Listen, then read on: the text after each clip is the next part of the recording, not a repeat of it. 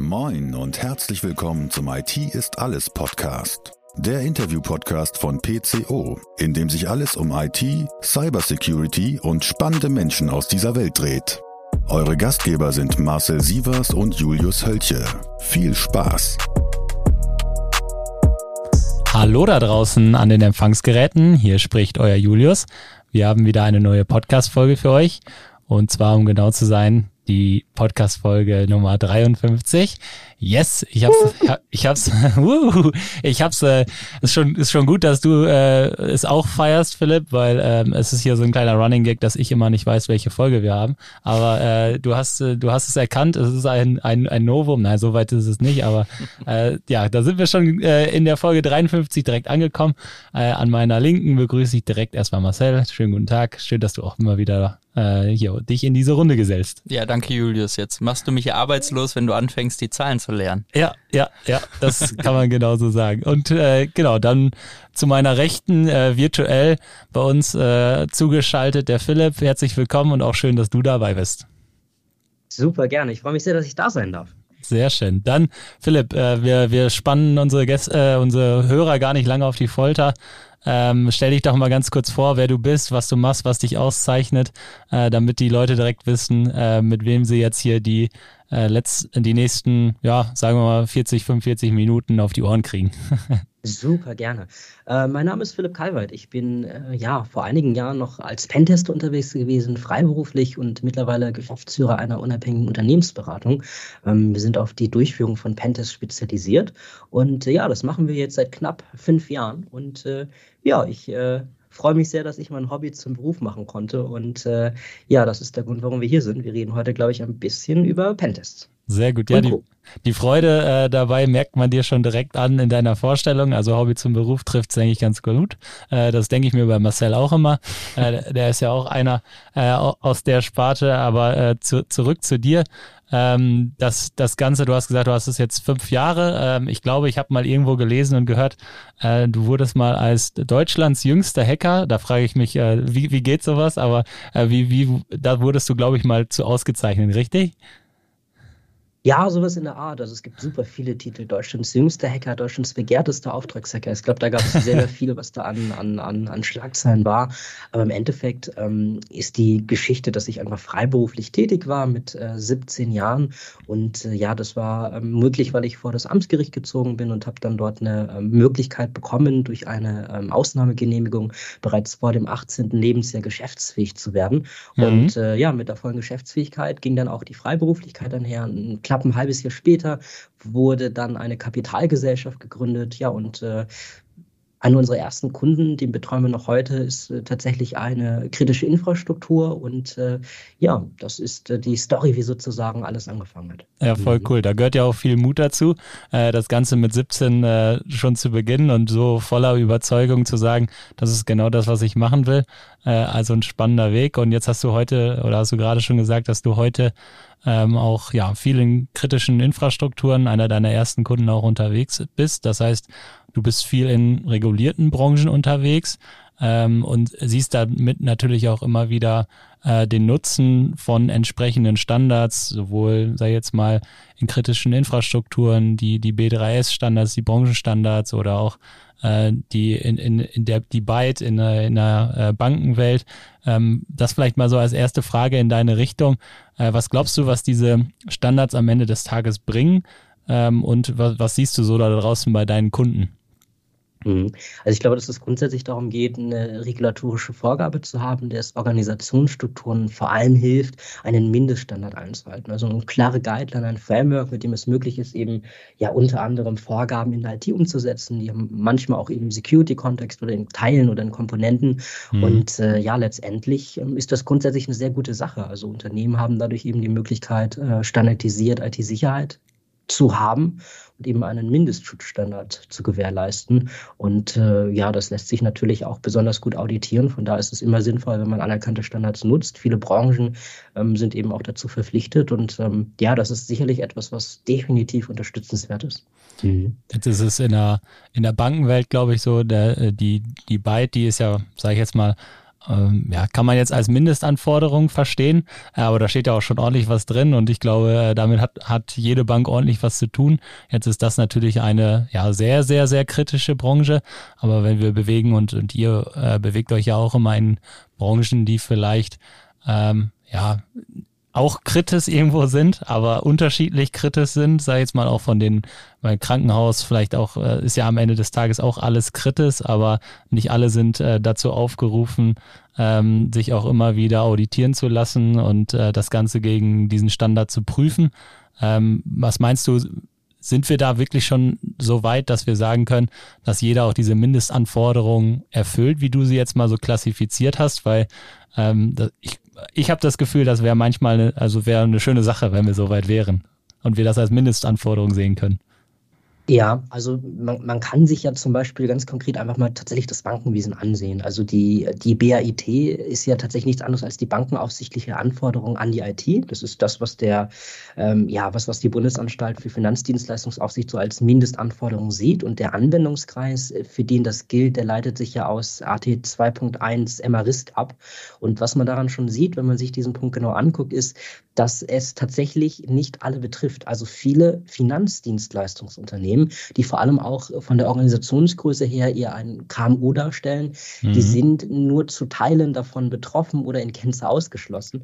Und das ist, glaube ich, auch so ein bisschen die Herausforderung. Also da, wo reguliert wird, ist es zwar sehr toll, dass man dort einen Mindeststandard hat, aber es gibt natürlich auch immer eine Schattenseite. Also klar, für eine Bank ist es sehr schön zu wissen, okay, das ist die Mindestanforderung, der werden wir Minimum gerecht und so haben wir einen Standard, der entsprechend auch auf dem Markt eingehalten wird. Aber wann immer da eben so eine Anforderung, das ist eben meine Ansicht, ähm, ja eben nicht in Gänze zu tragen kommt, aber eben nicht besonders stark vom Management, von der Geschäftsführung getrieben wird, da, da kann man natürlich auch dafür sorgen, dass das eben weniger ähm, Anklang innerhalb der Organisation findet. Bestes Beispiel Finanzdienstleistungsunternehmen hier aus Norddeutschland, das wir betreut haben bei einem Inzident, da ist es tatsächlich so, dass sie auch die, ähm, die Meldung, die sie gegenüber der Aufsichtsbehörde machen mussten, dann tatsächlich verschoben haben. Also ich glaube, die Anforderung war innerhalb von 24 Stunden.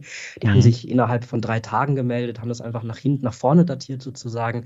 Das sind eben Dinge, die, die, die dann da eben so eine, so eine, so eine kleine Grauzone, naja, beziehungsweise eben eine Möglichkeit darstellen, das so ein bisschen außer Kraft zu hebeln. Aber man kann sich eben auch BaFin und EZB regulierte Organisationen ansehen und ganz klar sagen, klar, es gibt Anforderungen an den IT-Betrieb, an das Identitäts- und Rechtemanagement, an das IT-Notfallmanagement. Aber liest man sich die Vorgaben der BAIT durch, sind das tatsächlich teilweise ähm, ja, recht einfache Vorgaben. Also ich kann mich an eine erinnern, das ist das Informationssicherheitsmanagement, das da abgefordert wird. Und da steht nichts endlich ein anderes drin, so etwas wie die Geschäftsleitung hat ähm, ja, so eine Policy oder ähnliches zu beschließen und innerhalb der Organisation zu, zu, zu, zu kommunizieren, sowas in der Art. Und das sind jetzt erstmal, wenn man es runterbricht, recht einfache Vorgaben. Klar, es gibt Unterpunkte, die werden benannt, aber je nachdem, wie weit das Management das äh, tatsächlich auch trägt, kann da natürlich eine echte Policy entstehen, die auch wirklich in der Sicherheitskultur Anklang findet. Oder ein Stück Papier, das neben den anderen 600 abgeheftet wird. Das ist dann archiviert und gut ist. Und es ist durchaus auch so, dass wir bereits äh, Anekdoten Quote BaFin ähm, ähm, ähm, BaFin-regulierte Organisationen geprüft haben, die tatsächlich innerhalb dieser Vorgaben einen Großteil nicht einmal beachtet haben und das seit Jahrzehnten. Ähm, ich glaube, das ist so eines der Probleme. Aufsichtsbehörden haben Kompetenzbereiche und die werden natürlich von Jahr zu Jahr immer umfangreicher und nicht für alles ist Kompetenz da. Also es gibt definitiv Lücken. Aber am Ende des Tages kann man sagen, gut, dass es die gibt, diese Standards. Schade, dass sie eben nicht immer funktionieren. Und ich glaube, da muss man ansetzen und dafür sorgen, dass das eben besser klappt und es eben weniger Grauzonen gibt.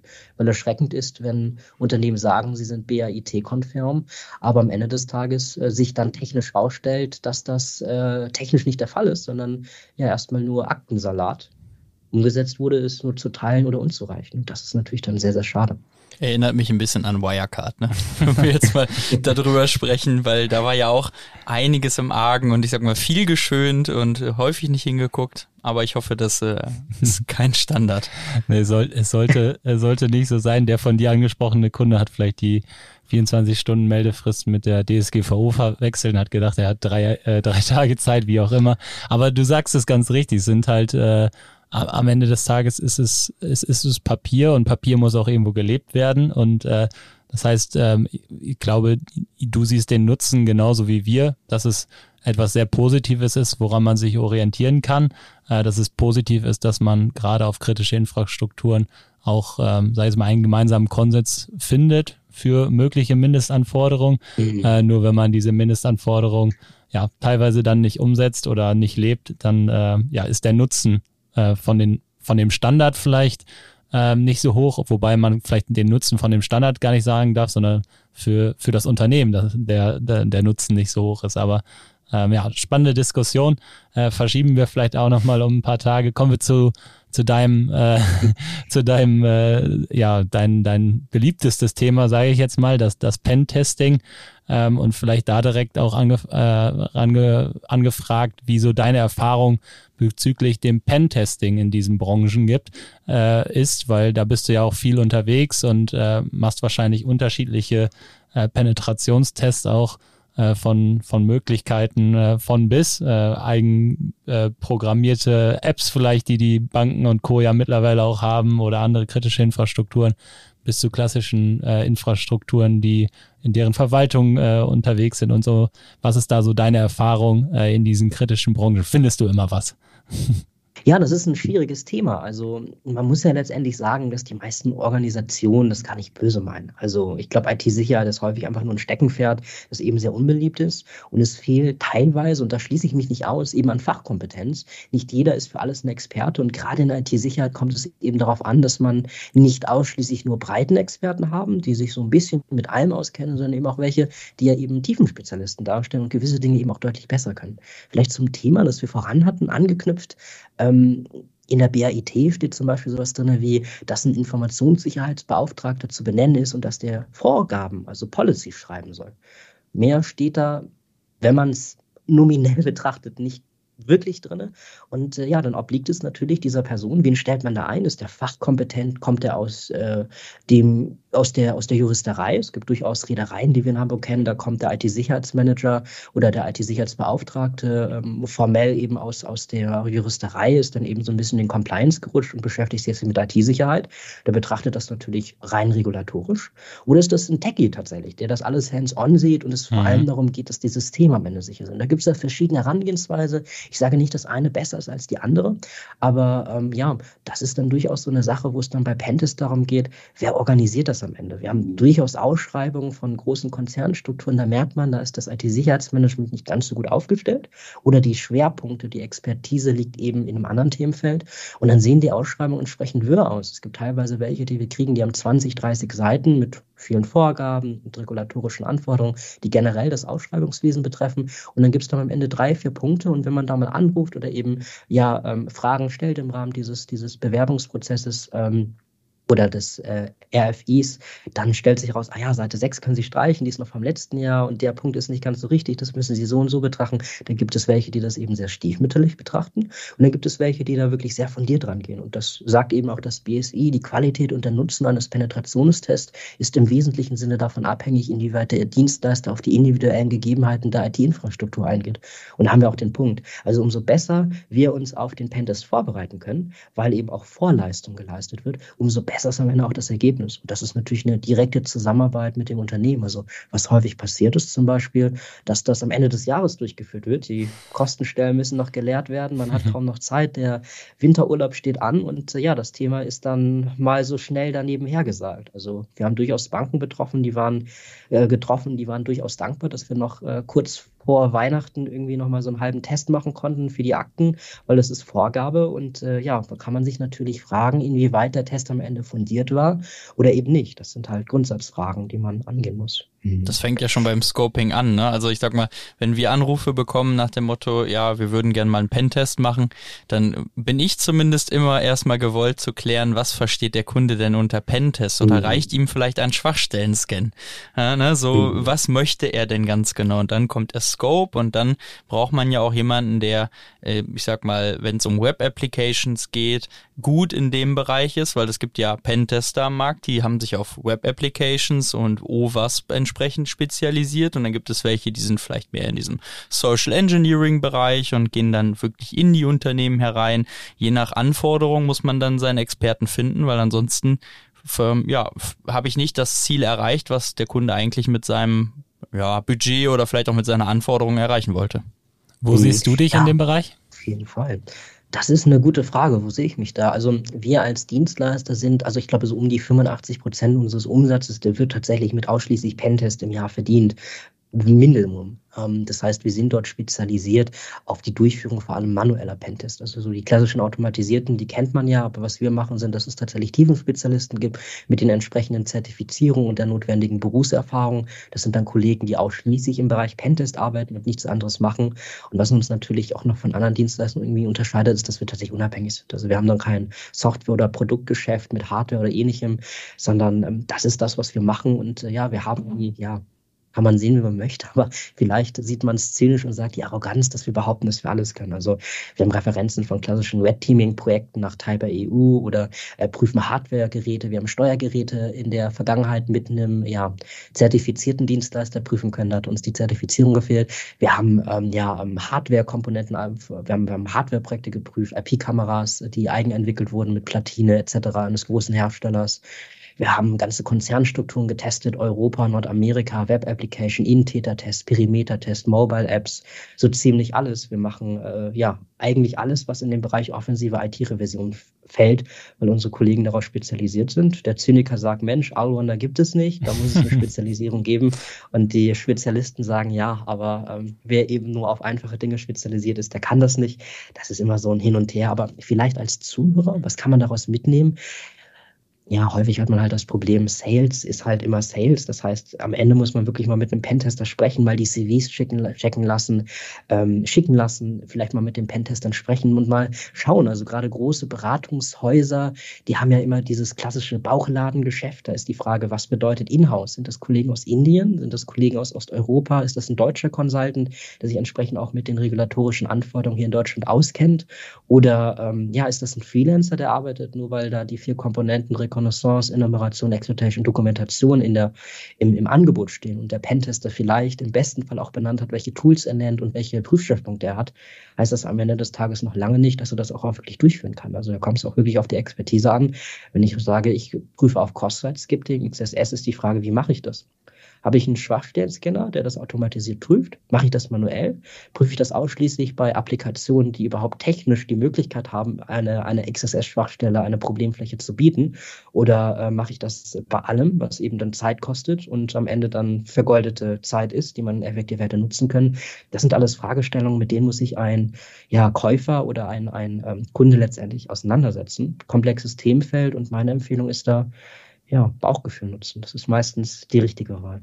Bei uns ist es ja auch so, als ähm, ja, sag ich mal, IT-Infrastruktur und Security-Dienstleister, die ja auch dann wirklich die äh, Security bei den Unternehmen äh, ähm, ja, vollziehen, gemeinsam mit dem Kunden, sage ich jetzt mal, teilweise auch selber im Monitoring hängen und Co ähm, dass wir selber keine Penetrationstests anbieten. Ähm, wir dann natürlich auch so ein bisschen unsere Partner haben, die wir empfehlen können, einfach aus der Vergangenheit. Und da nehmen wir es auch immer wieder von bis wahr. Also da sind teilweise schon Spezialisierte dabei, äh, die so ihre Bereiche haben, wo sie einfach sehr, sehr fit sind. Mhm. Und dann gibt's vielleicht auch andere Bereiche, ähm, oder andere äh, Anbieter, die vielleicht ein bisschen generalistischer sind. Äh, Etwas mehr Sales. Ne? Äh, vielleicht auch mal ein bisschen mehr Sales haben ähm, und vielleicht aber auch mal welche, die tatsächlich alles können und äh, ja von allem Spezialisierte da haben. Und da ist, glaube ich, der Einwand richtig, so wie du sagst. Man muss auch mal mit einem Pentester sprechen, äh, bevor man äh, sich ganz sicher ist, überhaupt mit wem will ich das machen und was will ich überhaupt machen, weil die meisten äh, Unternehmen da draußen ähm, sag jetzt mal, die vielleicht auch nicht in der Regulatorik hängen und das schon zigtausendmal gemacht haben, ähm, die wissen vielleicht auch noch gar nicht, was, was gibt es so für Möglichkeiten dahinter, äh, was ist denn auch kritisches, was ich hier vielleicht selber mal entwickelt habe oder was ich draußen äh, im Internet exponiert habe, wie auch immer. Da äh, ja, ist jedem, glaube ich, mal so ein Gespräch ganz gut getan. vielleicht ähm, ja, als, als eine äh, Frage in deine Richtung. Warum bist du der Meinung, also dass ähm, Penetration Testing eigentlich zu jedem, äh, ich, ich nenne es mal Informationssicherheitskonzept am Ende des Tages äh, dazugehört? Weil zur Informationssicherheit gehört ja viel, ähm, von technischen Lösungen über Prozesse, die wir auch schon mal in der Regulatorik angesprochen haben, dass man ISB ernennt, dass man Richtlinien schreibt, dass man äh, eine Kommunikation von der Geschäftsführung hat und, und, und. Da gehört ja viel zur Informationssicherheit. Warum bist du der Meinung, dass äh, Penetration Testing wirklich sehr, sehr wichtig ist. Mhm. Also das BSI beschreibt das im Rahmen des Durchführungskonzepts für Penetrationstest in, innerhalb von vier Komponenten. Da geht es einmal darum, dass man die Erhöhung der technischen, ähm, der technischen Sicherheit ähm, gewährleisten möchte. Mhm. Das heißt die Sicherheit der technischen Systeme. Man möchte von, man möchte Schwachstellen identifizieren und äh, es geht um irgendwie eine Bestätigung der IT-Sicherheit durch einen externen Dritten. Das heißt so eine Haftungsgeschichte, die am Ende bei rumkommt. Ja. Und wenn ich richtig liege, geht es um organisatorische, personelle Infrastruktur, die man einfach auch prüfen kann durch Rückstellpunkte im Bereich der ja, ähm, physischen IT-Sicherheit, im Rahmen der Sicherheitskultur, durch Social Engineering etc. Aber was sich daran hinter verbirgt, ist in der Praxis eigentlich ganz einfach. Letztendlich hat man ein Konzept. Die Frage ist, ob es auch gelebt wird. Wir kennen das so ein bisschen mit dem Brandschutz. Also wenn jemand sagt, Mensch, wir sind brandschutzkonform, dann ist das jetzt keine Neuigkeit, weil in der Theorie, ich kenne mich mit Brandschutz nicht aus, aber ich gehe davon aus, dass das jedes Unternehmen sein muss. Wir haben bei uns hier im Hause häufig immer so jährlich mal Prüfungen, wo dann irgendwer vorbeikommt und irgendwie hier mal guckt, ob unsere B- und Entlüftungsanlage funktioniert und die Rauchmelder etc. Und äh, ja, so ist das eben auch in der Praxis bei Organisationen. Es gibt dann ja, den einen, der dann aus Platzmangel den Multifunktionsdrucker vor den Fluchtweg stellt oder wo dann einfach mal, weiß ich nicht, das Schild von der Wand abfällt, äh, wo der Feuerlöscher ist, ob das dann wieder angeklebt wird oder nicht, das ist eben die Frage. Und wir erinnern uns, die meisten IT-Infrastrukturen sind letztendlich zeitlich gewachsene Infrastruktur. Das ist einfach historisch gewachsen. Und da, klar, da gibt es mal wieder eine Zeit, da war Security nicht ganz so im Fokus, da ging es eher um, um Funktionalität, um, um aus dem POC äh, ein Produktivsystem zu machen. Da ging es um, ja, da waren Budgeteinsparungen. Jedes Mal, wenn ein neuer IT-Sicherheitsmanager kommt, ist die Strategie immer ein bisschen anders. Am Ende geht es darum, dass das, was auf dem Papier steht, auch wirklich technisch umgesetzt wurde. Und selbst wenn man die Dinge, die ich gerade benannt habe, nicht für so wichtig hält und da die Hand ins Feuer legen würde, dass das alles so in der Vergangenheit geklappt hat, dann geht es letztendlich, um ganz hart zu sein, einfach um menschliche Fehler. Die passieren uns allen. Manchmal vergessen wir Namen oder vergessen die Haustür abzuschließen, verlieren mal eine Sache und so ist es in IT eben auch. Es kann durchaus sein, dass eine Vorgabe, die irgendwo im Schrank liegt, nicht bei allen Systemen richtig umgesetzt wurde. Es geht um Programmierfehler, um Anwenderfehler, die entstehen können, weil die Businesslogik falsch ist oder fehlerhaft oder eben äh, ja irreparabel. Und äh, solche Fehler finden wir. Und das ist leider einfach mit der Akteneinsicht nicht immer der Fall. Also es gibt eben Unternehmen, die sagen, wir haben eine hohe Passwort-Policy, da haben wir gute Konzepte, ob die auch gelebt werden, ist halt die Frage. Wir haben durch ähm, LLMNR-Schwachstellen, die wir identifizieren konnten, äh, in Windows-Systemen auch schon hinbekommen, dass wir äh, schwache Administratoren-Passwörter identifiziert haben. Das ist fachlich falsch gerade von mir formuliert worden, aber ich glaube, ähm, man, man versteht gerade, was ich meine. Und ähm, ja, das sind eben Dinge, die man rein auf Akten sich gar nicht, gar nicht identifiziert. Das ist ein super altes Protokoll. Das ist im Windows-System standardmäßig aktiviert. Und was halt sehr, sehr viele vergessen, ist, das eben zu deaktivieren, weil das eben nicht gebraucht wird, etc. Und man hat darüber die Möglichkeit, wenn man als Client einen Laufwerkpfad sucht und eben entsprechend nicht das Verzeichnis kennt, dann eben Abfragen zu starten. Und äh, ja, dann kann es durchaus sein, dass man dann als Response dann eben eine Authentifizierung ähm, durchführen soll. Und so kommt man dann eben an Benutzerdaten. Und da war es tatsächlich so, dass wir beispielsweise in Bank Bankhaus dann ein sehr, sehr schwaches Systemadministrator-Passwort identifizieren konnten. Ja, und wenn der Systemadministrator das nicht lebt, dann kann man fragen, leben das auch die User? Und äh, so ist das eben in allen Bereichen. Mhm. Sehr, äh, sehr, sehr guter Hinweis, dass es ähm, ja da am Ende des Tages darum geht, einfach zu gucken, was äh, wurde vielleicht in der Vergangenheit nicht optimal gemacht und das auch ohne einen Fingerzeig zu machen oder irgendwen äh, da den schwarzen Peter zuzuschieben, sondern es können Fehlkonfigurationen sein. Ich meine, du hast es richtig gesagt, äh, in der IT kommen und gehen auch Menschen ähm, und äh, das schöne Wort ist ja meistens historisch gewachsen, ne? also äh, so, eine, so eine Infrastruktur und auch so eine IT-Sicherheit wächst da durch und durch äh, immer wieder unterschiedlich und da mal den Finger in die Wunde zu legen, könnte man fast sagen, äh, um am Ende des Tages für alle was Positives rauszuholen, macht äh, mit Sicherheit Sinn. Und das ist auch am Ende des Tages die Stärke eines individuellen Pentests, würde ich jetzt mal sagen. Ähm, und äh, der Unterschied zu, jetzt mal, automatisierten Überprüfungen, korrekt?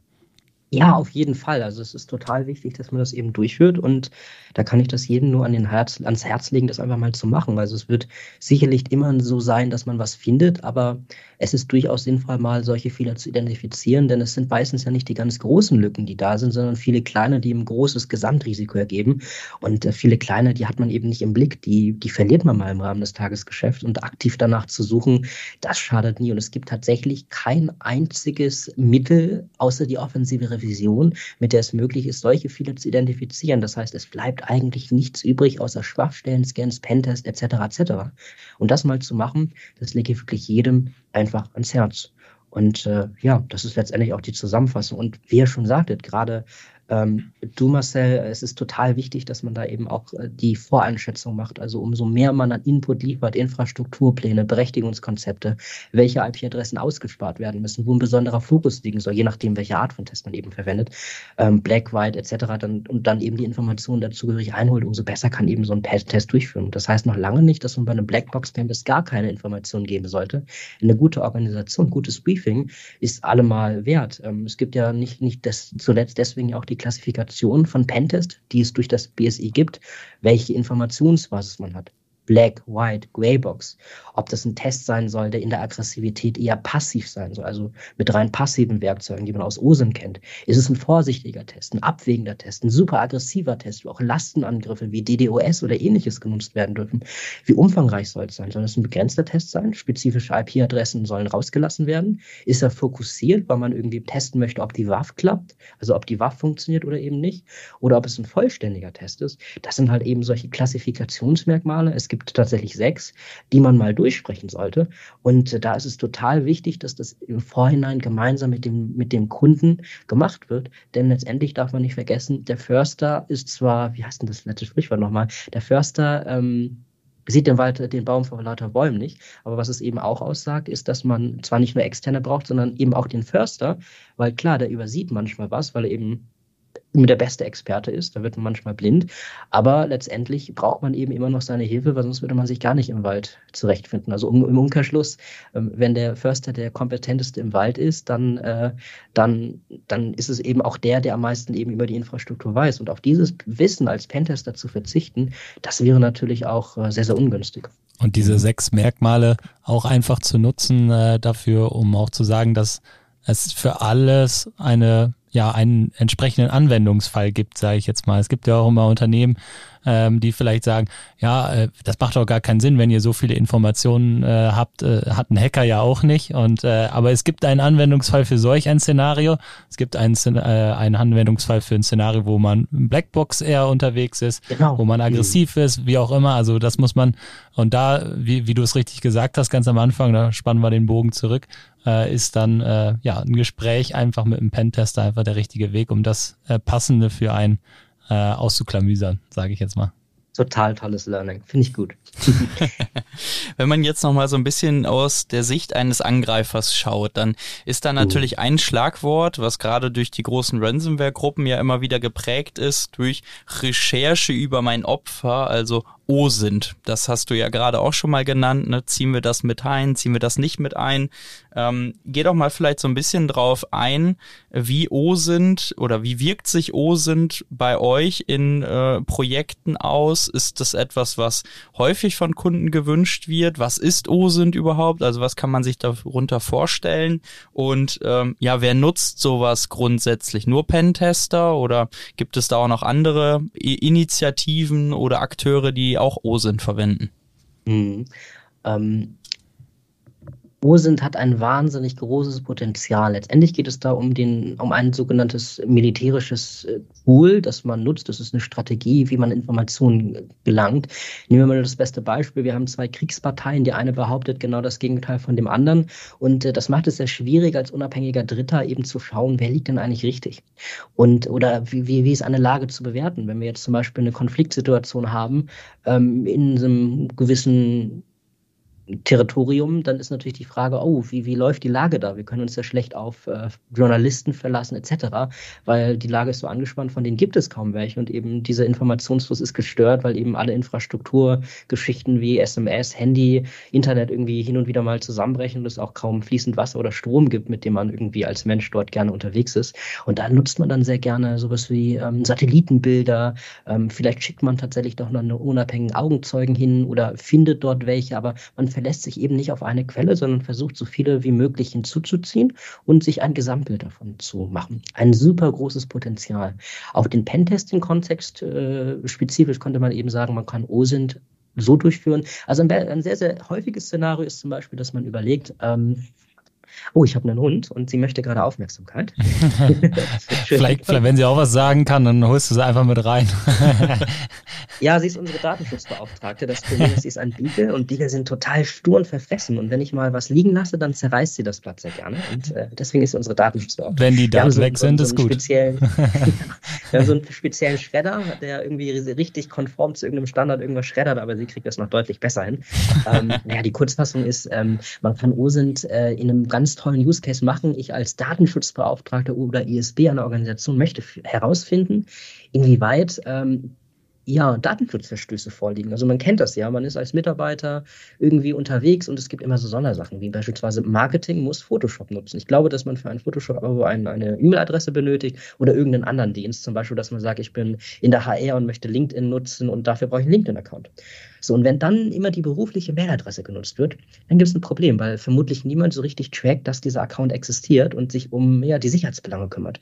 Bei einem Verstoß ist das kein Problem, aber auch hier wieder Mitarbeiterzyklen. Das heißt, wenn da mhm. irgendwie 1000 Mitarbeiter im Unternehmen arbeiten und das Unternehmen irgendwie schon 50 Jahre existiert, dann ist halt die Frage äh, in der Zeitspanne, in der überhaupt Mailadressen genutzt worden sind, ob da nicht schon Verstöße waren, von denen man nicht mitbekommen hat. YouTube hat häufiger Verstöße, Yahoo, GMX und alle möglichen.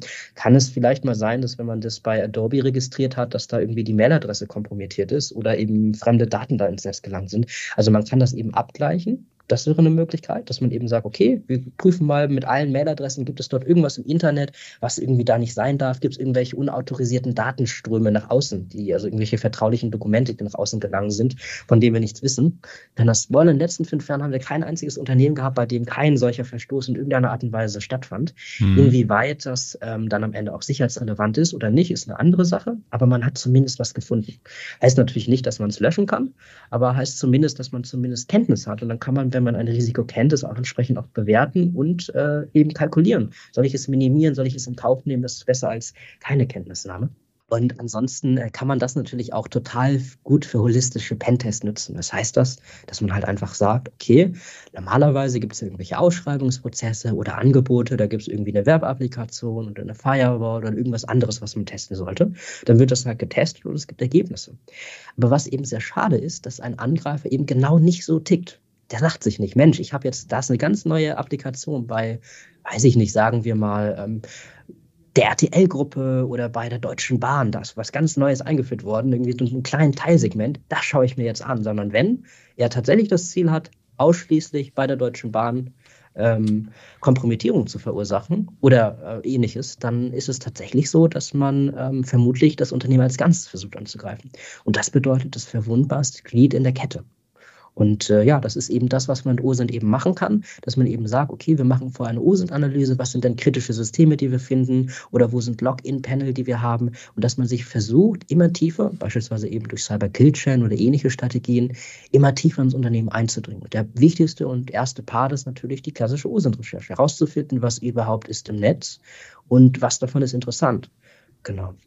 Ich hatte ähm, vor etwas längerer Zeit mal äh, von meinem Professor ein Video geschickt bekommen äh, in die in unsere Gruppe, sage ich mal, äh, wo wir auch über das Thema OSINT recherchiert haben und uns äh, unterhalten haben. Und da hat er gesagt, hier ist ein äh, interessanter Artikel vom BBC über die mhm. London äh, Underground, also über die ganze Infrastruktur darunter und hin und her. Und alle haben sich gedacht, okay, was hat das jetzt mit IT-Sicherheit zu tun?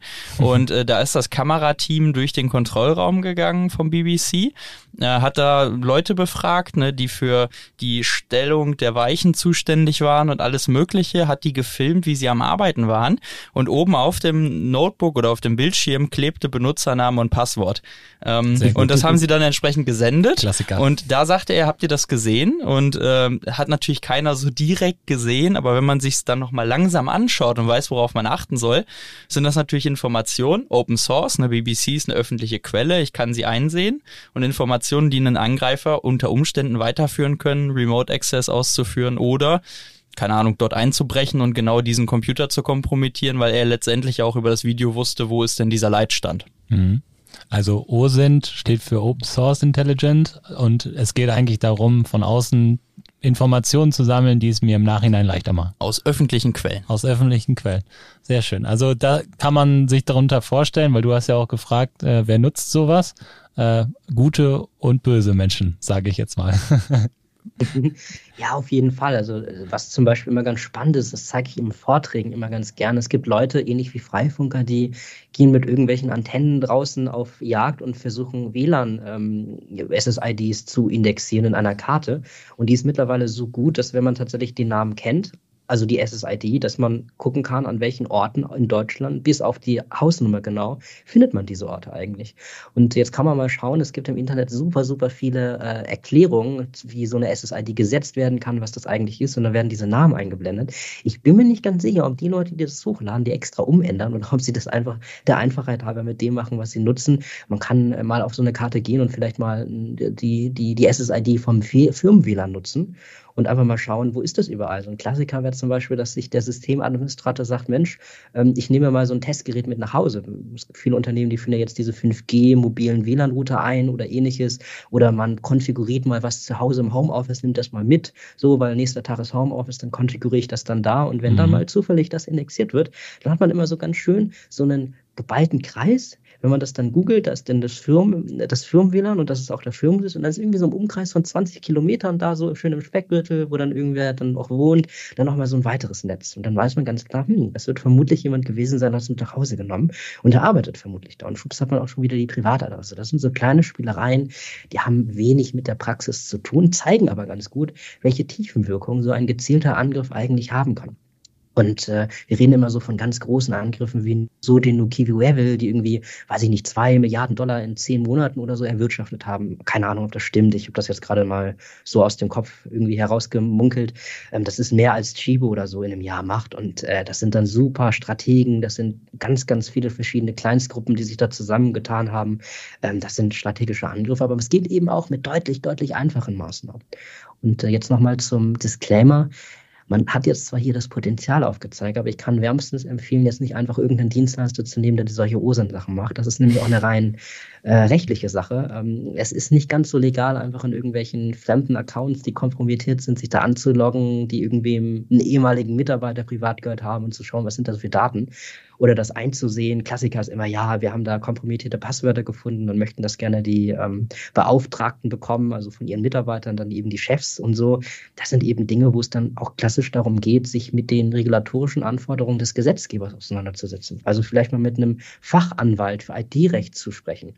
Wir haben super häufig Vertragsgespräche, wo wir über Verträge verhandeln, wo dann irgendwelche ähm, Konzerne ihre Hausjuristen oder ihre, ihre ähm, ja, externe Rechtsanwaltskanzlei vorschicken, die eben nicht auf IT-Recht spezialisiert sind. Und dann sieht man immer ganz gut, welche Wissenslücken da eben herrschen, weil eben auch das IT-Recht ein sehr dynamisches Themenfeld ist.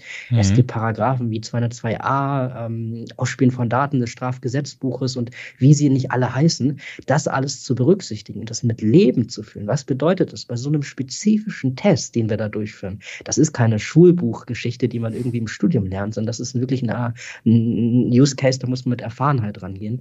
Ähm, da kann ich empfehlen, auch wirklich nur auf Dienstleister zu gehen, die das können, gerade auch bei Web Teaming. Da gibt es viele Dinge, die ich schon gesehen habe, die angeboten werden, die ähm, oder von denen ich zumindest gehört habe, die fachlich zwar Sinn ergeben, aber wenig mit der deutschen Rechtsprechung zu tun haben. Und das macht bei mir immer ein ganz großes Gruseln aus. Also Vorsicht, wer jetzt sehr dazu geneigt ist, das mal für seine eigene Unternehmung auszuprobieren. Und weil die Themen ja auch äh, wirklich groß sind, dem muss man sich, glaube ich, auch bewusst sein, egal ob man jetzt ins Red Teaming mhm. geht oder in O sind. Äh, das ist nicht mal mit ein paar Dienstleistungstagen gemacht, das kann man sich ja vorstellen. Äh, wenn man sich jetzt mal so ein, so ein ja, Unternehmen äh, als, als weißen Fleck vorstellt und man muss Informationen sammeln. Das macht man nicht in ein paar Stunden. Ähm, aber vielleicht gibt es dafür auch äh, automatisierte Möglichkeiten, äh, sage ich jetzt mal in, in Anführungszeichen als Frage an dich, Philipp, ähm, womit man vielleicht an unterschiedlichen Quellen versucht, Informationen, die in der Öffentlichkeit sind, ähm, zu sammeln. Also gerade wenn wir mal in Richtung Darknet Researches gehen oder sowas, äh, was ja auch immer mehr angeboten wird, teilweise auch. Ähm, gibt, gibt es da auch ja, Tools dafür oder ist es dann wirklich eine händische Arbeit, gerade im Bereich OSINT? Nein, also das ist äh, ja größtenteils automatisiert, kann man tatsächlich sagen. Es gibt da Dienstleister und Services. Wir kennen ganz klassische Billo-Geschichten, die haben auch tatsächlich Schnittstellen, die man ansteuern kann. Ich glaube, irgendwie sowas wie ähm, ähm, Have I Been Porn oder ähnliches. Es geht dann noch deutlich spezifischer und ab mhm. dem Punkt muss ich sagen Cut, weil alles, was ich jetzt darüber sagen würde, wäre, also kein Cut für, für, für euch, sondern ein Cut in dem, was ich sagen möchte, meine ich damit. Ähm, ich ich kenne mich mit dem Themenfeld gar nicht so stark aus. Also ich bin kein OSINT-Experte, das machen andere bei uns im Unternehmen und deswegen möchte ich da ehrlicherweise auch gar nicht so sehr eingehen, weil ähm, alles, was ich jetzt sagen kann, wäre dann Hypothesen und das kann man, glaube ich, besser googeln, als dass ich jetzt irgendwie nur Halbverhalten verbreite. Ja, nee, alles gut. Das ist immer so die, die, die Frage, die ich mir stelle, weil ähm, wir haben ja alle schon mal äh, einen Penetrationstest äh, selber gemacht oder zumindest äh, verfolgt oder die Ergebnisse daraus äh, uns angesehen und da sind natürlich immer viele, äh, da kommen manchmal Summen zusammen und äh, jetzt kann man sich vorstellen, wenn da jemand da händisch loslegt, äh, dann, dann kann das auch mal ein bisschen länger dauern. Also dahingehend einfach zu, wichtig zu wissen, dass es dafür auch Tools gibt äh, und natürlich Spezialisten diese Tools bedienen können. Am Ende äh, unserer, unserer Podcast-Folge haben wir immer ähm, so einen kleinen Ausblick, äh, den wir unseren Gästen mitgeben. Ähm, und unser Ausblick ist immer, ähm, ja, geht, geht so ein bisschen natürlich in die Zukunft, vielleicht auch äh, teilweise, was dann schon Gegenwart ist und ähm, was ja in den letzten Monaten immer mehr äh, Gegenwart wurde, ähm, ist die äh, künstliche Intelligenz gerade im Bereich ähm, von ja, sag ich mal, Chat-GTP, was, äh, glaube ich, ähm, das, das ganze Thema mal so ein bisschen auf die Karte gehoben hat und vielleicht auch, ähm, wo Video ist ja auch immer mehr in den Videokonferenzen, wo man dann immer Auge in Auge äh, tatsächlich guckt und auch wenn man mal zur Seite guckt, die Augen gerade äh, bleiben und dem anderen äh, schön ins Gesicht gucken. Ähm, also es gibt immer mehr künstliche Intelligenz natürlich da draußen, genauso wie wir jetzt gerade über Tools für OSINT gesprochen haben, die einem sowas alles schön zusammensuchen. Ähm, aber wie würdest du sagen, dass das auch das Thema Pentesting vielleicht in der Zukunft auch nochmal verändern kann? Ähm, und inwiefern man vielleicht irgendwann immer mehr und mehr dahin kommt, individuelle Pentests auch weiter und weiter zu ähm, automatisieren? Mhm. Das ist eine sehr, sehr gute Frage. Also gerade wir als Dienstleister, die Exploits noch selber schreiben, die noch für Pentest eigene Skripte ausformulieren oder ähm, ja, Burp, Extensions selber schreiben, das sind, das sind einfach Dinge, wo man sagen kann, da kennen wir uns als Dienstleister überhaupt nicht mit aus. Wie kann man Dinge automatisieren? Wie kann man sie, wie kann man sie effizienter gestalten? Ähm, ich persönlich bin aber definitiv der Auffassung, das ist jetzt ja einfach meine persönliche Meinung, dass uns das sehr schnell einholen wird. Also ich glaube, das Potenzial ist immens. Ich meine, Chat GDP, ähm, da, da gibt es ja, glaube ich, Kooperation oder ähnliches oder zumindest Gespräche mit Microsoft, dass das irgendwie in ja. Office inkludiert werden soll und ähnliches. Das war zumindest mein letzter Stand vor wenigen Wochen. Und ähm, ja, das ist einfach ein großes Potenzial, auch im Sicherheitsbereich. Es gibt sicherlich auch ja, mehr oder weniger KI-gestützte Schwachstellen-Scanner und ähnliches, ja. ähm, die werden sicherlich in den nächsten Jahrzehnten ein großes Potenzial entwickeln. Aber ich glaube, da geht es am Ende vor allem um eine Grundsatzfrage. Handtest werden auch unter anderem der Haftung wegen gemacht. Man muss sich überlegen, jedes Unternehmen hat Risiken. Beispielsweise gibt es ergonomische Bürostühle, weil wenn die Mitarbeiter irgendwie ja mal Rückenprobleme oder so kriegen, dann fallen sie aus. Dann gibt es äh, ja große Haftungssummen oder ähnliches, wenn der grob fahrlässig handelt und es fehlt einfach eine Personalressource. Und deswegen schaffen sie dieses Risiko weg, indem sie es minimieren und einfach ergonomische Bürostühle zu schaffen. Genauso wie Fluchtrouten. Also ähm, Entschuldigung, äh, ähm, ähm, ja, diese, diese klassischen äh, Fluchtwege. raucht, ähm, ja. Brandschutzübungen, genau, Dankeschön. Ähm, das sind ja alles Maßnahmen, um Risiken zu minimieren. Und eines davon ist eben das größte Geschäftsrisiko weltweit. Das hat das äh, Allianz äh, Risk Barometer 2022 gesagt, aber auch das World Economic Forum schon ins Jahre 2017. Das größte Geschäftsrisiko sind Cyberrisiken.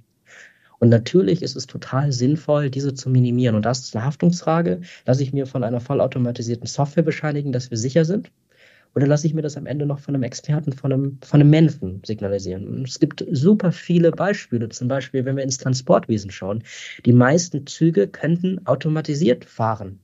Das ist grundsätzlich kein, kein Problem mehr. Also da muss heutzutage niemand mehr vorne sitzen und diesen Zug noch bedienen. Die sind deutlich pünktlicher, haben deutlich weniger Unfälle und es gibt einfach viel weniger menschliches Versagen in allen Belangen, die diese Person halt trifft, betrifft, die dort als Zugführer tätig ist.